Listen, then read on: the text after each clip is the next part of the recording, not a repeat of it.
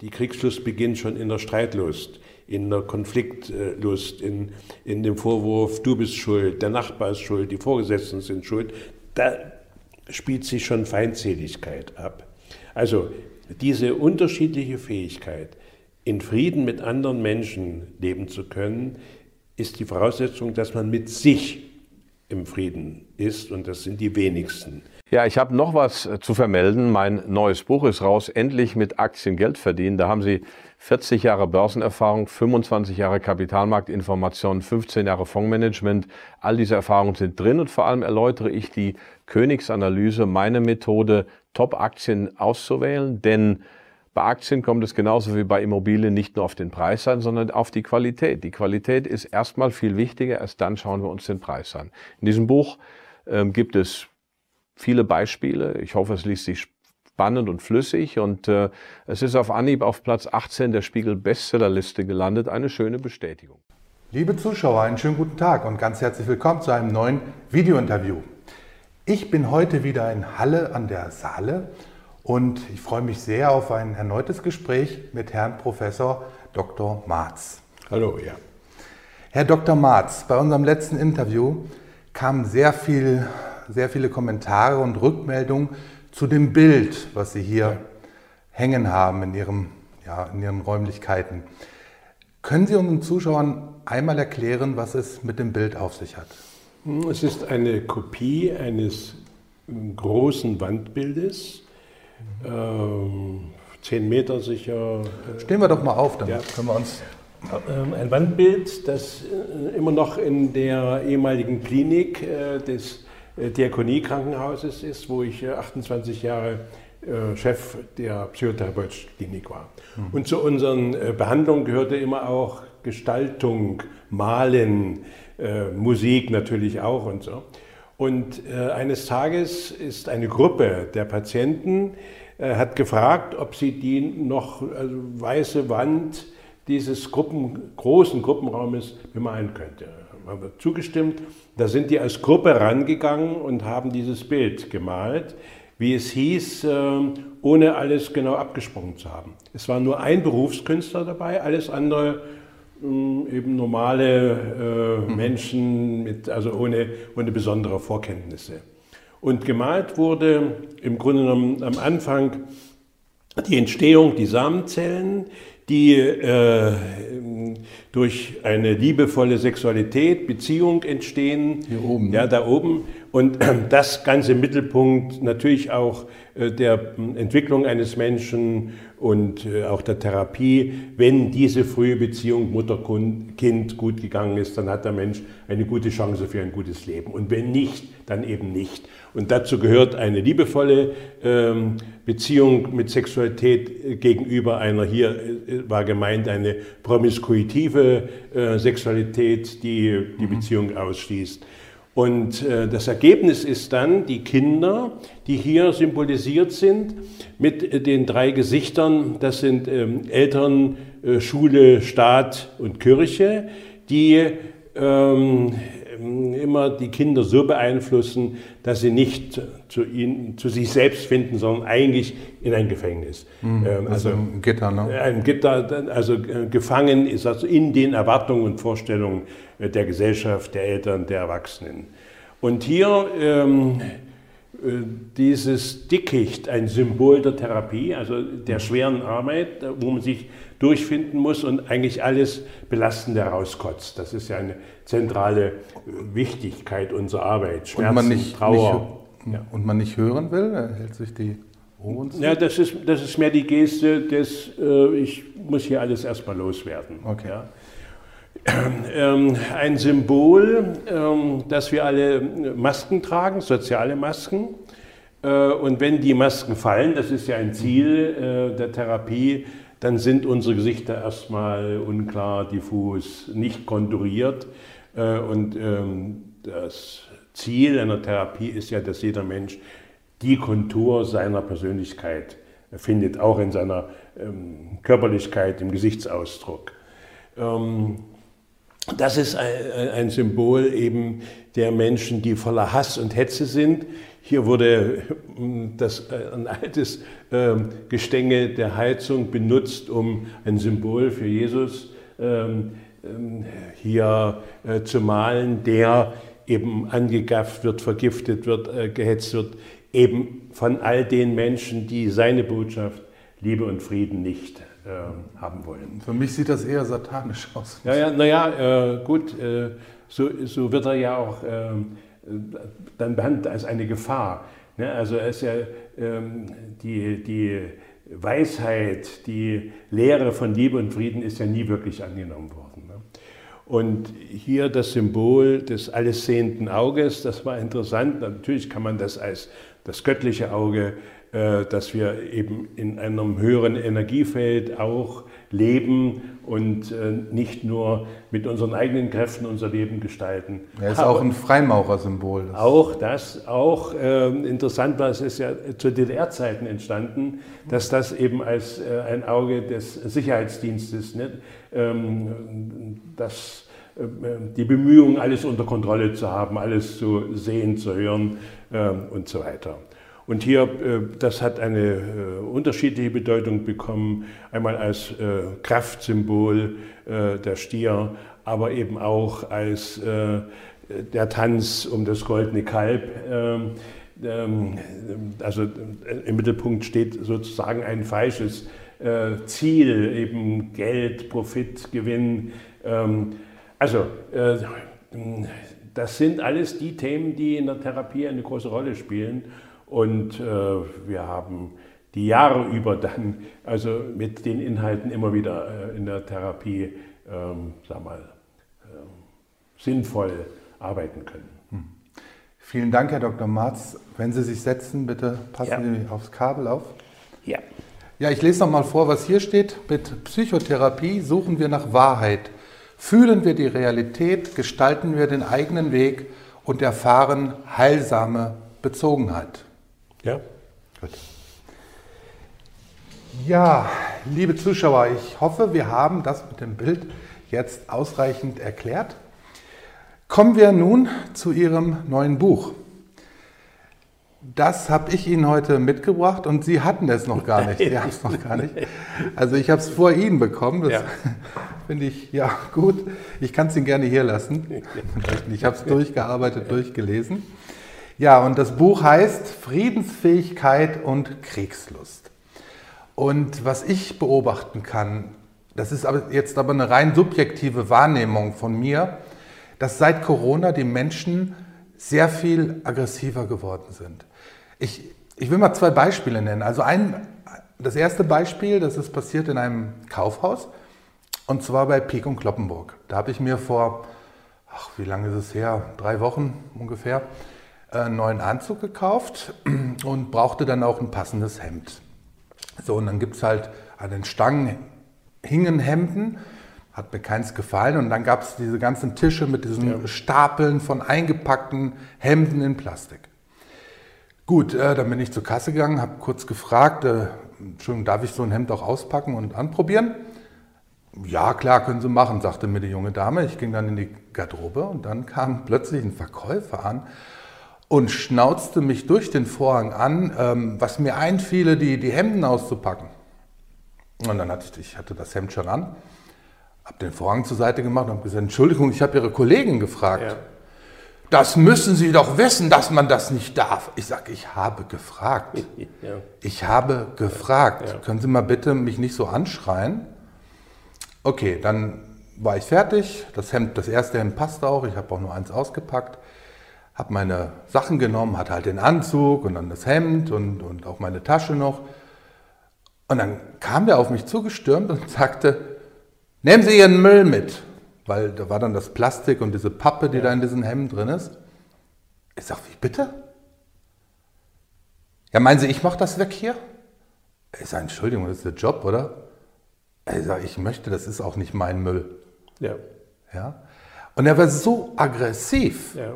Und ich habe das, hab das noch nie sowas erlebt. Vor allen Dingen gegenüber einem Kunden. Ne? Er hat ja gesehen, was ich da gekauft habe. Das war ja auch, ist ja auch nicht so ganz billig bei P&C. Ja, und das zweite war jetzt neulich, ähm, da habe ich eingepackt und eine Parklücke.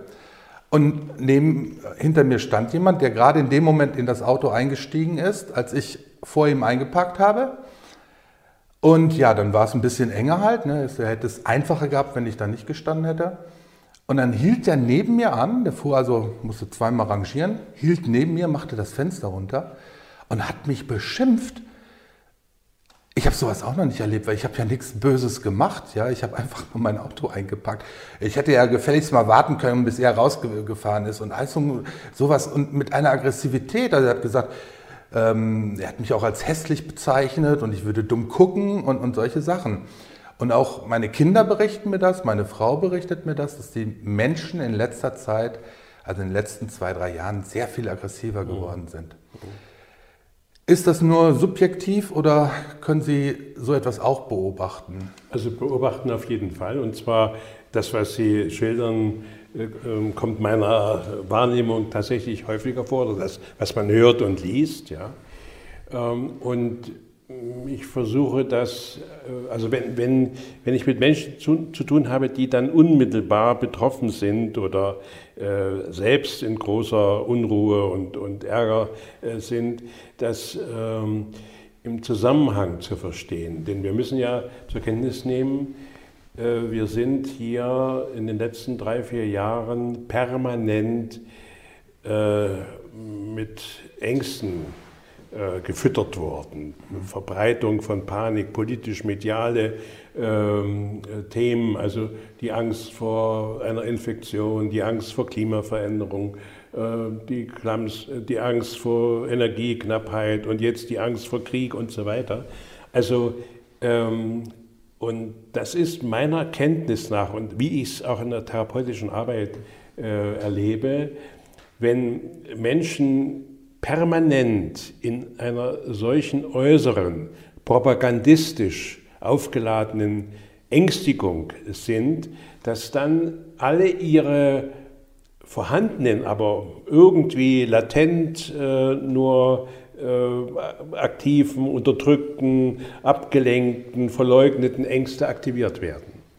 Und da wir alle, wir Menschen alle, verborgene Ängste haben, die sehr viel mit unserer Lebensgeschichte zu tun haben. Also wie lebe ich, wie komme ich zurecht, äh, bin ich erfolgreich, erfülle ich meine Erwartungen und die der anderen, der Familie, der Gesellschaft und so weiter, ähm, werden all diese Unsicherheiten nun mit wach werden angetriggert. Ja?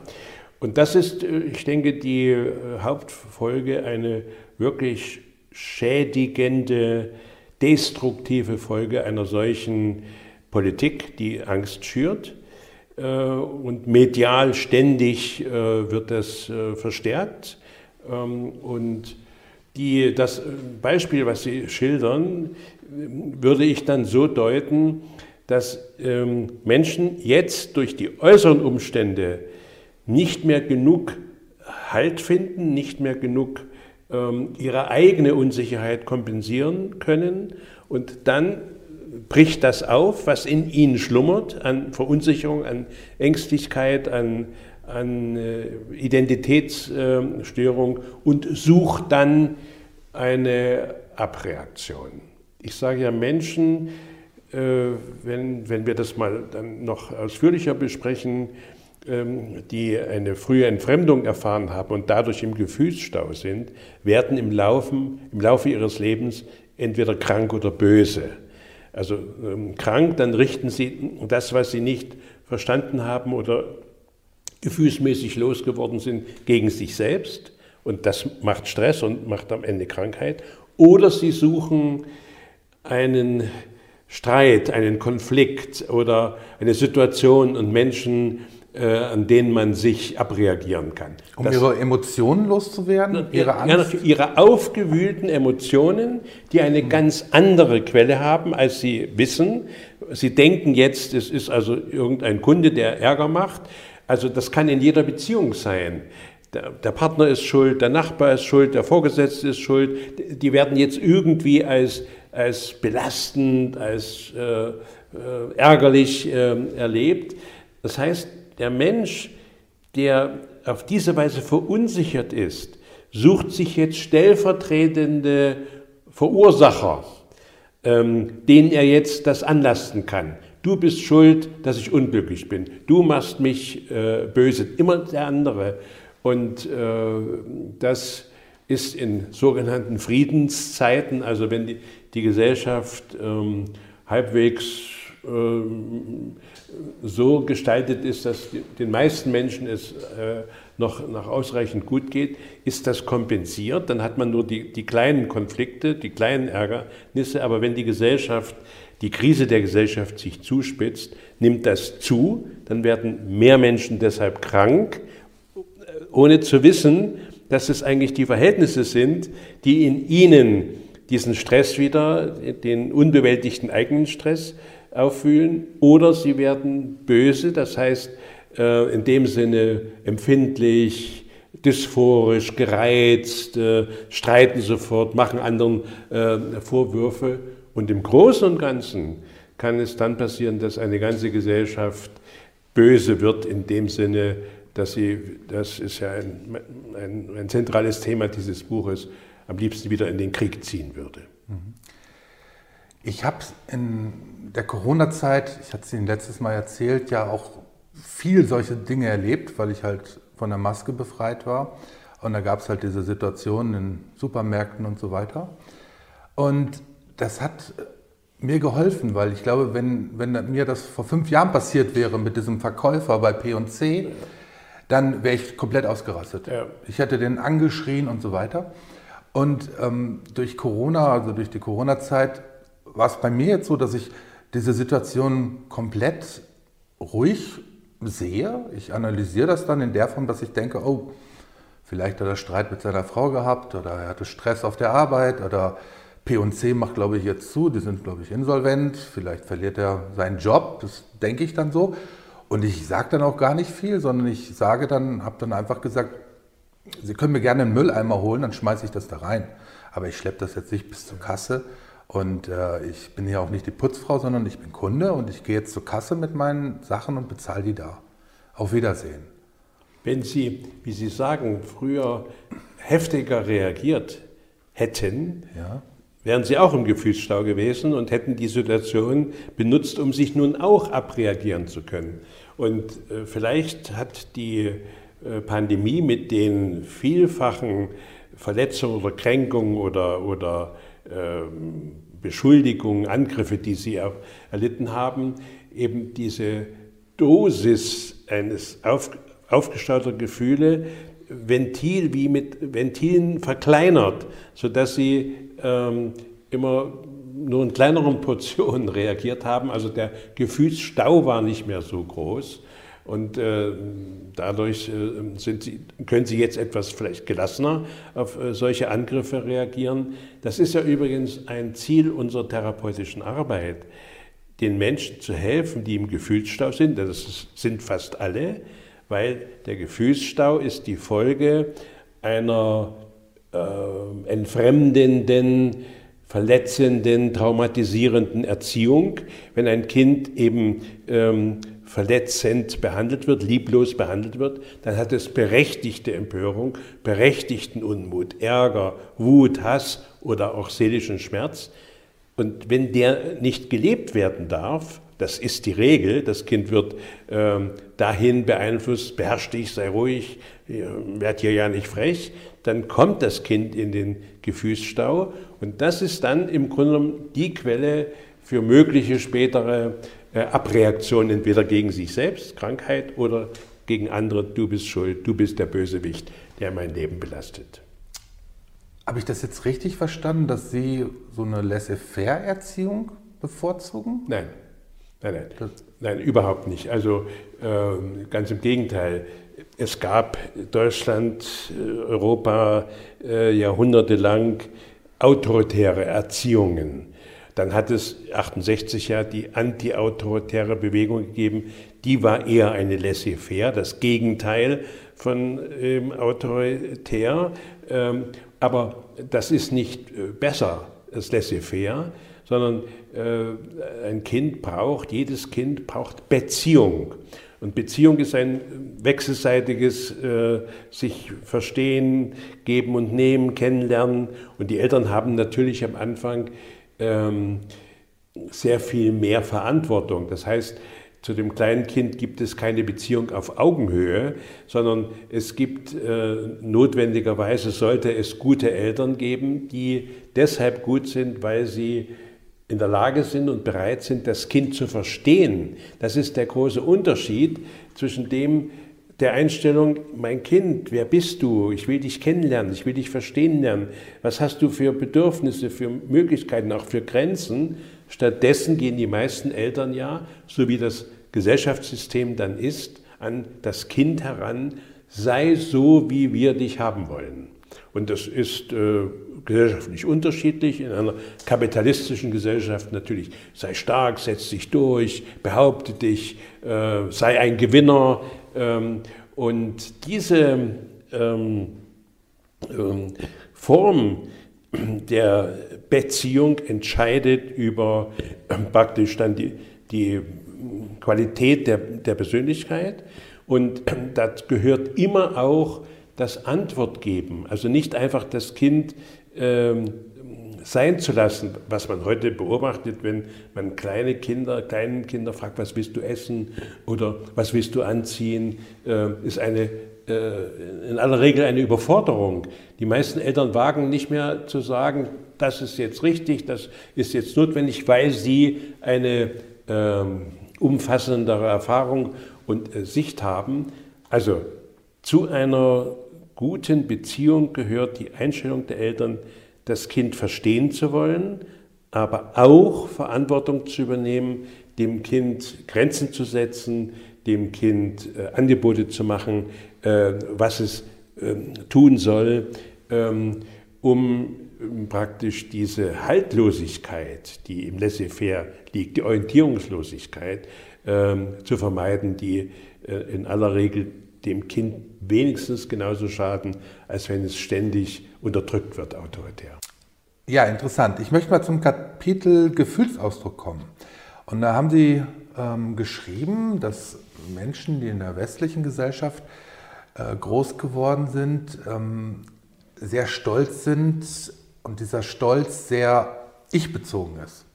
Also ich muss es richtig sagen, also dass Menschen in westlichen Gesellschaften ähm, stolz sind, aber eher auf sich bezogen. Also ich bin stolz auf mein tolles Auto, ich bin stolz auf meinen Job, ich bin stolz auf meine Frau, ich bin stolz auf meine Klamotten. Und in der DDR, wo sie ja groß geworden sind, es so war, dass der Stolz wir bezogen war. Wir sind stolz auf unsere Produktionserfolge in der DDR und so weiter. Und als ich das gelesen habe, das Kapitel, da kam mir immer wieder in den Sinn, dass sich das so in letzter Zeit auch in, in der BRD geändert hat, in der Form, dass hier auch immer mehr appelliert wird an, wir müssen das Klima retten, äh, wir müssen zusammen Energie sparen gegen Putin, ähm, wir schaffen das, wir müssen die ganze Welt retten, äh, wir müssen alles für andere tun. Was hat sich da geändert in unserer Gesellschaft? Also zunächst ist es vielleicht erstmal wichtig zu verstehen, weil Sie jetzt Stolz ansprechen, ja, dass äh, den meisten Kindern, äh, die meisten Kinder nicht wirklich stolz auf sich selbst sind, weil sie nicht die Erfahrung machen können, konnten, du mein Kind, äh, ich liebe dich, ich verstehe dich, so wie du bist, bist du in Ordnung. Das heißt, diese narzisstische, gesunde Sättigung, äh, gut zu sein, äh, zu wissen, dass man okay ist und bestätigt wird, haben die meisten Kinder nicht. Also, wenn man so will, sie machen nicht die Erfahrung, dass sie stolz auf sich selbst sein können, dass sie okay sind, dass sie geliebtes Menschen sind. Das ist die Grundlage der meisten Fehlentwicklungen. Und äh, wenn ein Kind einen solchen äh, selbstverständlichen Stolz auf sich selbst nicht hat, wird es im Grunde genommen verführt, äh, im Außenstolz zu suchen. Also nicht mehr, ich bin stolz auf mich, sondern es macht mich was stolz. Sie haben das jetzt aufgezählt, dass ich erfolgreich bin, dass ich ein tolles Auto habe, dass ich reich werde, dass ich bekannt werde, dass ich Macht. Äh, äh, so.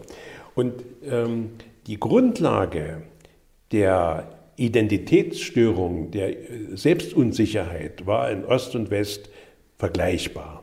Nur die äußere Kompensation war unterschiedlich. Der Westen, das heißt die kapitalistische Gesellschaft, hat eben äh, ein narzisstisches Größenselbst gefördert. Du musst also was werden, du musst was ähm, haben. Ähm, Erich Fromm, wenn du nicht viel bist, musst du viel haben. Äh, und das hat der, äh, der, Kapitalismus eben hingekriegt. Du musst äh, konsumieren, du musst erfolgreich sein, du musst Geld verdienen, du musst Macht, Einfluss und so weiter. In der DDR, im Sozialismus, war es anders, dieselbe Problematik. Die meisten Kinder hatten keine eigene sichere Identität und denen wurde jetzt äh, gesellschaftlich ähm, angeboten, wenn du im Kollektiv untergehst, wenn du fürs Kollektiv, wenn du für Frieden und Sozialismus dich einsetzt. Also Frieden und Sozialismus im Osten statt im Westen Geld und Besitz und Konsum. Ja? Ähm, also die, die Grundlage der Störung ist die gleiche, aber die Kompensation ist gesellschaftsbedingt unterschiedlich. So, und jetzt ähm, die, Ihre Beobachtung, dass sich da etwas verändert hat oder sogar angleicht, sehe ich auch. Und zwar verstehe ich das so, dass die westliche Gesellschaft, also nennen wir sie eben mal eine narzisstische, eine finanzkapitalistische, eine äh, Fehlentwicklung, eine Normopathie, die eben in, in diesem narzisstischen Größen selbst immer mehr, immer weiter, immer höher, immer mehr Gewinn, immer mehr Profit. Und ähm, dieses, dieser Erfolg wird schwächer. Ähm, die meisten Menschen werden nicht mehr äh, sekundär stolz sein können, weil sie nicht mehr erfolgreich sind, weil die Gesellschaft äh, an ihre Grenze ist, weil die Gesellschaft kränkelt oder sogar krank ist. Und äh, jetzt wird im Grunde die, das Ziel auf äußere Werte, die immer weniger werden oder immer weniger äh, bedeuten, auf wieder ideologische, moralisierende Werte. Also wir wollen jetzt die äh, Menschen sein, die äh, das Klima retten. Wir wollen die Menschen sein, die die Pandemie beseitigt. Wir wollen die Menschen sein, die die Russen besiegen. Ähm, also es werden solche Ziele jetzt ähm, äh, als Kollektivziele, wie im Osten ehemals äh, genannt, um die individuelle Verunsicherung der Menschen in einen kollektiven Strom der Fehleinschätzung, der Illusion, des Irrtums äh, zu bringen. Herr Dr. Marz, vielen Dank für die Ausführungen. Aber wo ist die Lösung? Gibt es überhaupt eine Lösung? Ich meine, wenn, dann muss so etwas ja weltweit passieren. Wir sehen die ganzen Kriege auf der Welt, jetzt der Israel-Krieg. Und Gibt es da eine Lösung für die Welt? Weil einzelne, einzelne Länder kommen da ja auch nicht weiter, wenn man das jetzt äh, macht. Also wo soll da die Lösung sein? Also ich fürchte, es gibt keine Lösung. Es gibt immer wieder, äh, endet äh, praktisch die gesellschaftliche Misere in Kriegen, das erleben wir.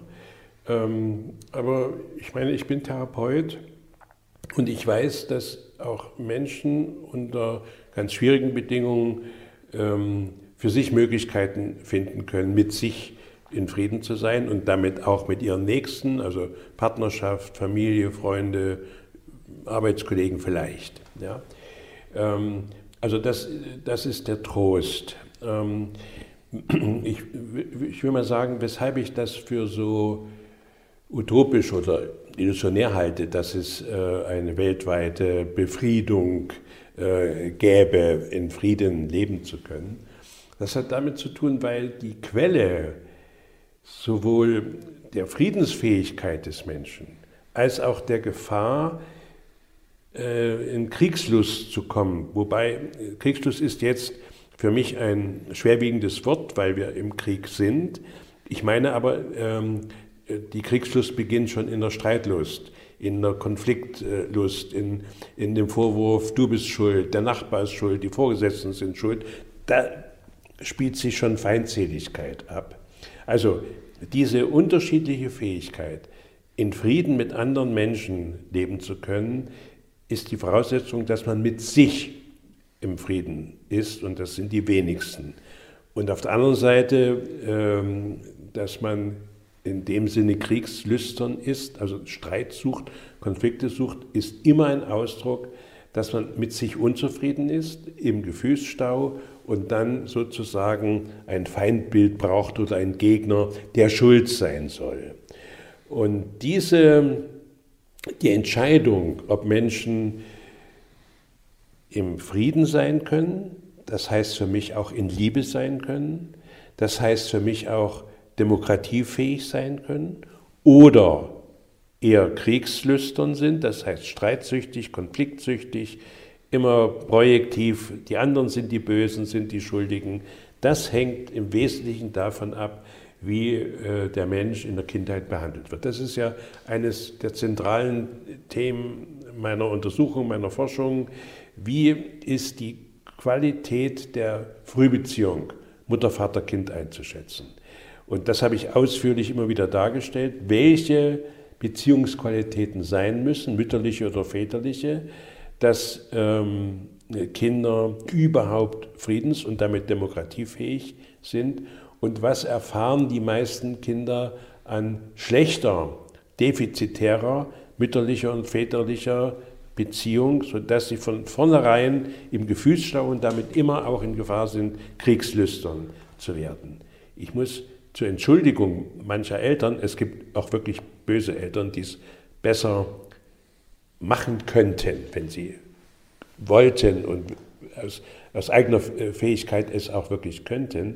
Aber die meisten Eltern sind eben auch nur ähm, die Vollstrecker der gesellschaftlichen, der sozialen Werte und mm, sagen dann oft, naja, ähm, die Gesellschaft ist eben so, ich muss mein Kind so äh, erziehen, dass es in dieser Gesellschaft erfolgreich äh, sein kann. Ähm, ich will damit sagen, dass natürlich die, die Art und Weise, wie Kinder früh behandelt werden, dann in der Schule oder zu früh äh, eine Mutter-Kind-Trennung durch Krippenerziehung erfolgt, ist ein Symptom der Gesellschaftspathologie, ähm, dass also die Kinder nicht hinreichend Bindung und damit äh, selbst, guten Selbstwert haben, aber wird eben leider von den Eltern, von vielen Eltern auch mit vollzogen. Ähm, und dann sagen sie, naja, wir müssen arbeiten, das muss sein.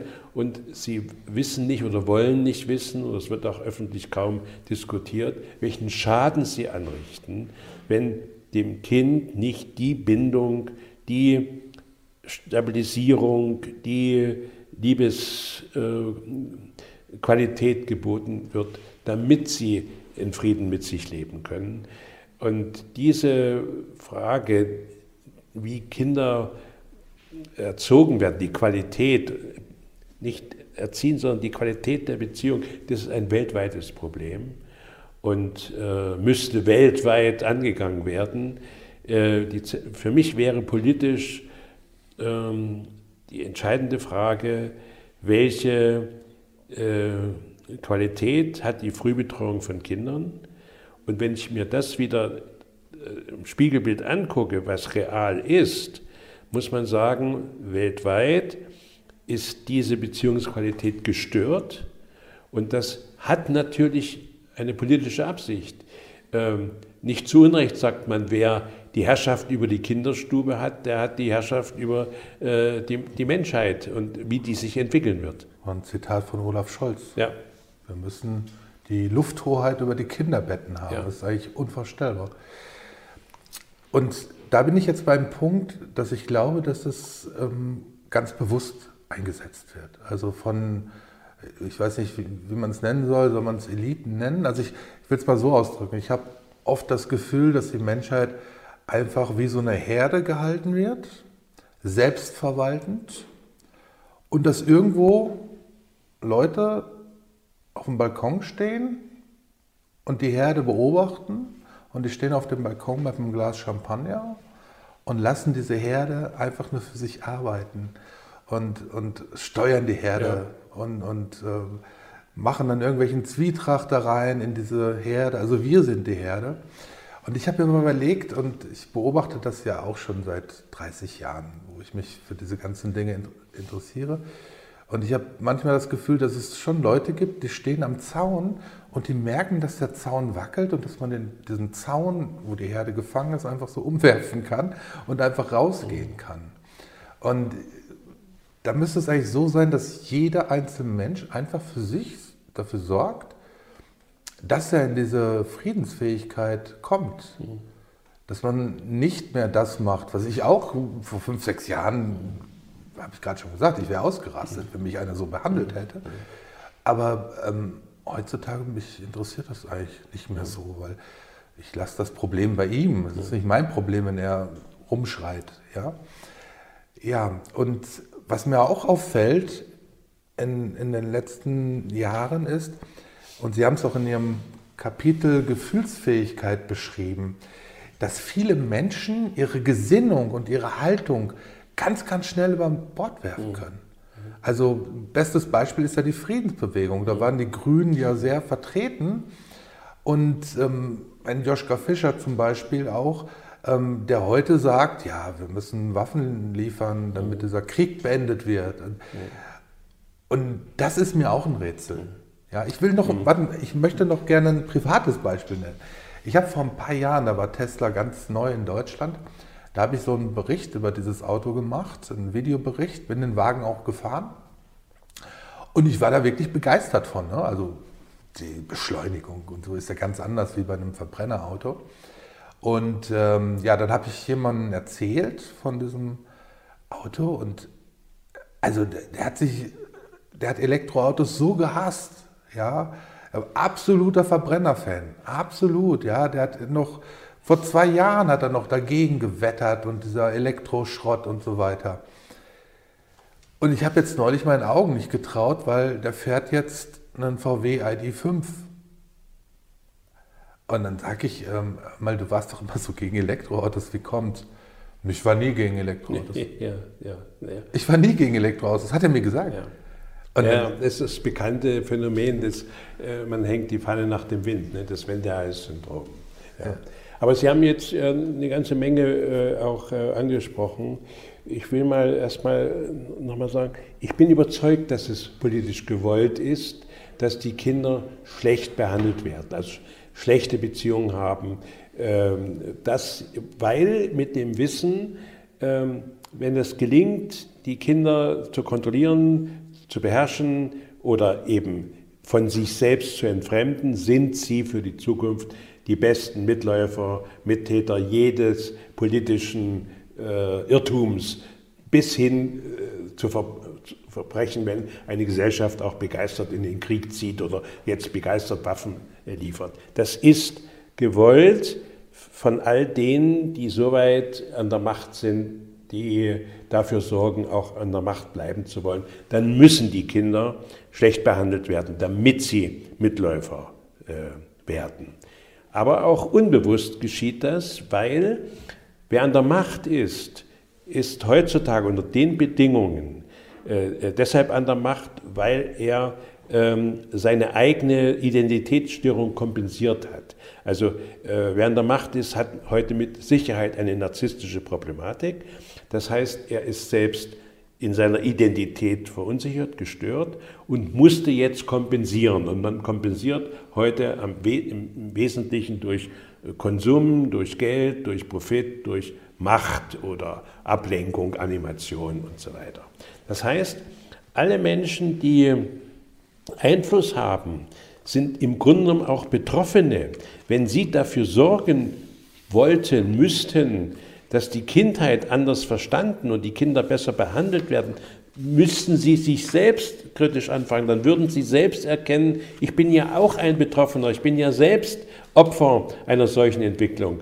Und das ist etwas, was man in der Regel nicht ähm, erwarten kann. Ich will immer, wenn ich es ganz äh, mal ähm, aushole, ist meine Überzeugung, dass Jesus Christus deshalb ermordet worden ist. Also äh, ein Mensch, der ähm, Liebe und, und, und, und, Frieden gepredigt hat. Äh, zu Menschen, die weder liebesfähig noch friedensfähig sind. Und wenn man diesen Menschen den Spiegel vorhält, dass sie da eine Störung haben, das ist schwer erträglich. Also ähm, muss der getötet werden, äh, damit praktisch diese Bedrohung ähm, äh, als Spiegelbild zu haben für die eigene Störung ähm, weg ist. Und deshalb ähm, ist die, die äh, ist es wirklich eine, eine politische Absicht, äh, Kinder schlecht zu behandeln. Jetzt sprechen Sie äh, die Situation der Grünen an. Das hat mich auch beschäftigt. Wie kann das sein, dass eine Partei, die ja angetreten ist und sozusagen als die Friedenspartei galt, für, sich für Frieden engagiert hat, ist heute die größte Kriegspartei nach meiner Einschätzung. Und äh, ich kann mir das nur so äh, verstehen. Die Grünen sind verstanden, äh, entstanden im Zusammenhang mit der 68er Bewegung auch. Und die 68er Bewegung war ja keine reife Entwicklung, sondern es war eine Reaktionsbildung. Also wenn, wenn Sie selber autoritär erzogen waren, sollten jetzt alle antiautoritär sein, ohne zu verstehen, was es dazu braucht oder was das Autoritäre mit einem gemacht hat. Also ich bin mittlerweile der, bei der Deutung angelangt, dass die ehemalige Friedenspolitik der Grünen keine echte Politik war, aus, aus wirklich äh, gereifter psychosozialer Überzeugung, sondern eine als ob, als Protest, Protest gegen die Eltern, äh, Protest gegen die bestehenden Verhältnisse. Und jetzt sind sie selbst äh, an die Macht gekommen. Da denke ich so an die, an die Filme vom, vom Herr der Ringe. Also der Ring als Symbol der Macht verdirbt den Menschen und äh, jetzt müssten sie eigentlich an der Macht das erkennen, was sie damals vertreten haben, dass wir Menschen in Frieden leben sollten. Das können sie aber nicht, weil sie selbst nicht ähm, gelernt äh, oder verstanden haben. Und so entsteht es, dass sie an der Macht eigentlich genauso böse und schlimm und, und destruktiv sind, äh, wie sie ehemals das äh, beseitigen wollten. Es ist ja auch noch nicht lange her. Es gab ja bei der Bundestagswahl, bei der letzten, dieses Plakat, wo die Grünen damit geworben haben, keine Waffen ja. in Kriegsgebiete. Das ja. ist ja unfassbar eigentlich. Unfassbar, ja. Und vor allen Dingen, was ich so unfassbar finde, ist, dass die Menschen das nicht sehen. Ja. Also wenn man das dann sagt, ähm, ja guck mal, das haben die Grünen gesagt, dann kommt eins der schlimmsten Wörter, die ich in den letzten Jahren gehört habe, und das war auch im Zusammenhang mit dem Ukraine-Krieg, Friedensschwurbler. Mhm. Mhm. Unglaublich. Wer heute für den Frieden eintritt, ist schon äh, fast ein Nazi, ne? als, als, ja. als Ja, ja, genau. Ich, ich will mich nochmal bemühen, das verständlich zu machen. Also wenn wir davon ausgehen, wir sprechen gerade darüber, dass ähm, die meisten Kinder so entfremdet werden, dass sie nicht sein dürfen, wie sie sind und damit mit sich in Frieden, geliebt, bestätigt, fühlen sich verstanden, sondern so werden mussten wie erwartet von Eltern, Schule, Gesellschaft. Dann sind sie entfremdet. Diese Entfremdung ist immer mit einem Gefühlsstau verbunden. Man ist gekränkt, man ist verletzt, man hat berechtigt Wut, Empörung und auch Schmerz, weil man eben verletzt worden ist. Und damit kann kein Mensch gut leben und sucht nach Kompensationen. Äh, wie kann ich das halbwegs ausgleichen? Und da bietet dann die Gesellschaft, also gerade die westliche, bietet also die äh, Geld, Konsum, Macht, Animation, Betäubung, Ablenkung und so weiter. So. In, äh, solange dieses System halbwegs ein gutes Demokratiespiel hat, kann jeder seine Kompensation finden und wird darin noch toleriert. Ich sage das, jeder findet seine Privatlogik für sein Weltverständnis gemäß seiner Störung. Und die millionenfachen Privatlogiken äh, relativieren sich wechselseitig. Da gibt's, kann jeder, jemand ganz verrückt sein, ganz albern sein, das wird geduldet, solange das Demokratiespiel funktioniert. Wenn aber dieses System und damit diese Demokratie in die Krise kommt und das geschieht, dann verlieren diese Privatlogiken ihre Wirkung, ihre Kompensation ähm, ähm, und die Gesellschaft, die, die Situation in der Gesellschaft spitzt sich so zu, dass es jetzt eine Tendenz gibt, dass die meisten Menschen sich ähm, zusammenfinden wollen, und, um neu zu kompensieren. Und da braucht es einen Feind, einen kollektiven Feind. Und äh, so ist das zu verstehen. Jetzt seit einigen Jahren ist der kollektive Feind ein Virus, der kollektive Feind eine Klimaveränderung, der kollektive Feind sind die Russen. Und ähm, jetzt scheint es so, dass wenn man nur das Virus bekämpft oder ähm, das Klima retten könnte oder die Russen vernichten könnte, dann wäre alles gut. Und das ist eigentlich der größte und gefährlichste Irrtum, äh, den wir seit Jahren jetzt haben. Ronald Reagan hat einmal in einer Rede, als er Präsident der USA war, sich gewünscht, dass es einen außerirdischen Angriff äh, ja. gibt, ähm, damit die Menschheit ja. vereint wird. Das wäre so. Ja, ja das wäre so. Nee, man, ja. man, äh, die positive Seite kennt man ja, wenn es Katastrophen gibt, Erdbeben oder Überschwemmungen oder so, dass dann tatsächlich äh, die, die, das menschlich Gute auch aktiviert wird, sich zu helfen, in der Not äh, beieinander zu stehen. Und im Moment geschieht das Gegenteil, also dass die äh, allgemeine Krise der, der, der, Gesellschaft und damit die Bedrohung, was ähm, aus unserem Leben wird, die Menschen so zusammenschweißt, aber nicht in, in einer konstruktiven Lösung, sondern es muss ein Schuldiger her. Also das Virus ist schuld, das Klima ist schuld, die Russen sind schuld. schuld. Ne? Also es, äh, äh, Palästinenser sind schuld oder genau. die Israelis sind schuld. Überall das, dasselbe Problem. Äh, das heißt, die nicht mehr gut gesättigte, kompensierende, relativierenden Privatlogiken schließen sich jetzt äh, immer mehr zusammen, um gemeinsam zu glauben, wenn wir nur das Klima retten, dann wird alles gut. Wir müssen das jetzt alles äh, machen und damit sind die ganzen individuellen ähm, Fehleinschätzungen und Störungen und Fehlentwicklung scheinen äh, kompensiert, weil wir ja jetzt äh, eine Aufgabe, einen Feind haben, mit, mit, der wir uns, mit der Aufgabe, mit der wir uns retten könnten. Welche Rolle spielen die Religionen dabei? Hm, wenn ich von mir berichten darf, also ich habe mir in meinen 55 Lebensjahren meine eigene Religion quasi erschaffen. Nee, erschaffen habe ich die nicht, sondern sie ist zu mir gekommen. Das fing auch schon recht früh an, also sehr, sehr, als ich sehr, sehr jung war. Und ähm, da habe ich schon ziemlich schnell gemerkt, dass mit dieser Welt irgendwas nicht so richtig stimmt. Also ähm, heute würde man sagen, man hat das Gefühl, man lebt in einer Matrix. Und wenn man jetzt mal in die Physik geht, in die Quantenphysik geht, dann muss man ja feststellen, dass es tatsächlich hier nur eine Matrix sein kann. Ja? Dass alles quasi ja. Ja. Aus, aus, Energie besteht. Ja.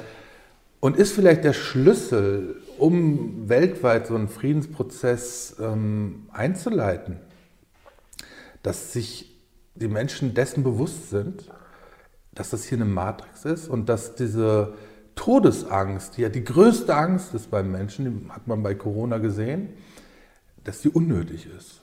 Mhm. Weil ich bin davon überzeugt, äh, dass es ähm, nicht aufhört, wenn mein, mein Körper geht.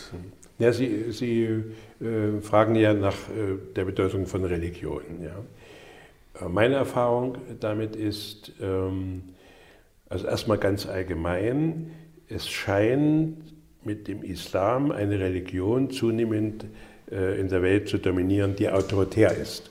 Und eine autoritäre Religion bietet ja im Grunde genommen den Menschen, die keine Bindung, keinen Halt, keine sichere Identität haben, die eben autoritär entfremdet wurden, einen Ersatz halt. Und äh, das ist auch im Christentum, habe ich das so äh, beobachtet. Ähm, Tatsächlich kann, in allen Religionen. Ja, ja, ja. ich, ich, bin da bloß nicht so äh, erfahren, dass ich das so ausdehnen könnte, aber aufs Christentum bezogen bin ich ja selbst ein, ein Betroffener. Ähm, und zwar persönlich, aber auch in, in, der, in der, therapeutischen Arbeit, dass ich äh, feststellen konnte, musste, dass für viele Menschen Religion äh, eine neurotische Ersatzbedeutung hat. Also den Halt, den sie nicht in sich tragen und gefunden haben in ihrer Entwicklung, der wird jetzt projiziert auf religiöse Ziele und Verhaltensformen, Regeln. Wenn man die einhält und so weiter, dann hat man den sekundären Halt. Ähm, okay, kann man sagen, das hat eine, äh, macht einen ein Sinn, dass Menschen sowas brauchen. Kann man unterschiedlich Meinung sein. Ähm, die also keinen Halt haben, finden äh, äußeren Halt. Ich werfe dem Christentum, so wie ich es kennengelernt habe, äh, protestantisch vor, dass ähm, dies benutzt und missbraucht worden ist und damit das, worauf Sie jetzt äh, hingedeutet haben, dass die eigentliche spirituelle Dimension der Religion damit vernachlässigt, beschädigt wurde, missbraucht wurde. Und mit spirituell meine ich, dass es tatsächlich etwas gibt, was höher ist als wir. Ähm, Natur, Gott, Matrix. Ähm, auf jeden Fall kann man sicher sein, dass wir äh, Menschen äh, nicht in der Lage sind, umfassend über unser Leben zu bestimmen. Zum Beispiel schon ganz einfach, woher komme ich? Äh, und wohin gehe ich und wann komme ich und wann gehe ich. Also ganz. Albert, Albert Einstein hat mal gesagt, was weiß ein Fisch vom ja. Wasser, in dem er seinem Lebtag ja. herumschwimmt. Also ganz simple Fragen, wo aber klar ist, wir sind in, einen, in einem höheren Energiefeld oder Informationsfeld oder spirituellem Feld eingebettet. Äh, und ich würde jede Religion begrüßen die uns Menschen unterstützt, äh, diese, äh, eine solche spirituelle Erfahrung ähm, äh, zuzulassen, überhaupt freizulegen. In meiner therapeutischen Arbeit, ich habe ja, wie gesagt, lange Jahre in der Diakonie gearbeitet, waren natürlich oft auch Menschen mit, einer Christ, mit einem christlichen ähm, Hintergrund ihres Lebens, und da äh, hat es diese Frage oft gegeben, woran glaube ich und weshalb glaube ich? Und musste genau diese Erfahrung machen. Äh, manche haben den Glauben eingesetzt für ihre Selbstunsicherheit und Identitätsschwäche, um sich in, ein, äh, in einem größeren äh, Feld eingebunden zu erfahren. Das, was die Familie, die Eltern, äh, die soziale Gemeinschaft nicht konnte. Und das ist haltgebend, aber eben nicht reifend für die menschliche, für die individuell menschliche Erfahrung und Entwicklung. Ähm, also es müsste, es müsste erst die individuelle, psychologische, psychosoziale Dimension der eigenen Problematik erfasst werden, um frei zu werden, dann für eine höhere, die Erfahrung eines höheren Zusammenhangs und nicht stellvertretend, also weil ich mit meiner persönlichen Problematik nicht klarkomme, rette ich mich in einen neurotischen Glauben, äh, da gehöre ich jetzt. In die Esoterik. Ja. ja. Herr Dr. Marz, ich danke Ihnen für dieses für mich wundervolle Gespräch. Wünsche Ihnen alles Gute und ich hoffe, wir sehen uns bald wieder. Danke, das wünsche ich Ihnen auch. Liebe Zuschauer, ich danke Ihnen auch sehr für Ihr Interesse, fürs Zuschauen. Ja, schreiben Sie uns einen Kommentar, abonnieren Sie den Kanal, aktivieren Sie auch die Glocke. Immer wieder verschwinden Abonnenten auch bei uns und ähm, wir können es uns dann nicht erklären. Also Glocke aktivieren.